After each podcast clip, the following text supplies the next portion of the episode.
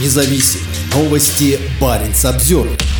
Из-за вступления Финляндии в НАТО в России меняют структуру войск, лишая Северного флота статуса военного округа. Это ответ на расширение НАТО на севере Европы и ожидаемое дальнейшее изменение в оборонной стратегии союзников, считает профессор Норвежского института оборонных исследований Катаржина Зиск. 8 октября Российское Министерство обороны представило проект президентского указа, который лишит Северный флот статуса военного округа. В случае его подписания Северный флот будет включен в состав Ленинградского военного округа. Решение о разделении Западного военного округа и восстановлении Московского и Ленинградского военных округов, существовавших до 2010 года, было принято недавно. 1 января 2021 года Объединенное стратегическое командование «Северный флот» было приравнено к военному округу, чтобы, видимо, показать важность российской Арктики. По географическому охвату Северный флот является третьим из пяти военных округов страны. В декабре прошлого года министр обороны Сергей Шойгу заявил о необходимости ответных мер на вступление Финляндии и Швеции в НАТО.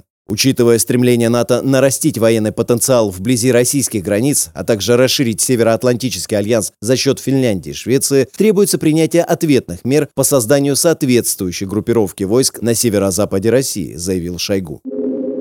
Подготовка к полномасштабной реформе. Профессор Норвежского института оборонных исследований Катаржина Зиск согласна с тем, что нынешняя реструктуризация связана со значительным удлинением сухопутной границы с НАТО. Разделение Западного военного округа на Московский и Ленинградский военные округа, а также возможное подчинение последнему Северного флота является ответом на расширение НАТО на севере Европы и ожидаемые дальнейшие изменения в оборонной стратегии союзников, считает ЗИСК. Она пояснила, что с российской точки зрения необходимо совершенствовать возможности введения полномасштабных сухопутных операций вдоль границы с Финляндией и на Балтийском театре военных действий. Результатом становится реструктуризация командно-штабной организации, сказал Азиск. В целом эти планы продолжают тенденцию к частичному возврату к организации войск в советские времена, фактически отвергая военные реформы, проведенные бывшим министром обороны Анатолием Сердюковым в 2008-2012 годах. Профессор Зиск считает, что конечная цель состоит в том, чтобы сделать Россию способной противостоять возможной конфронтации с НАТО, что является лучшим способом усилить стратегическое сдерживание.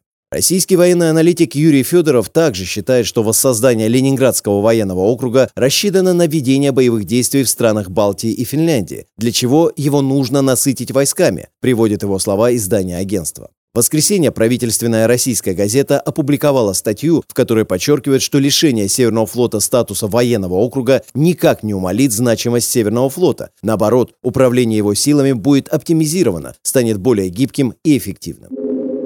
Последствия вторжения в Южную Осетию. ЗИСК сравнивает происходящее сейчас с последствиями российского вторжения в Грузию в 2008 году. Масштабные российские неудачи и потери в Украине стимулировали в России процесс крупных военных перемен. Точно так же, как ранее шок от слабостей, выявленных в войне в Грузии в 2008 году, подтолкнул тогда к крупной военной реформе. ЗИСК подозревает, что мы находимся только в начале реструктуризации российских вооруженных сил. Процесс ускоряют как стремительно меняющаяся геополитическая ситуация вдоль российской границы, так и выводы, сделанные на поле боя в Украине сказала она, указав на планы страны существенно увеличить численность армии до полутора миллионов человек, в том числе за счет создания более десятка новых дивизий. Этого будет трудно добиться, пока Россия ведет войну в Украине, но это следует рассматривать в качестве долгосрочной цели, отметила профессор. Сегодня в состав военного округа Северный флот входят Мурманская и Архангельская области, Республика Коми и Ненецкий автономный округ.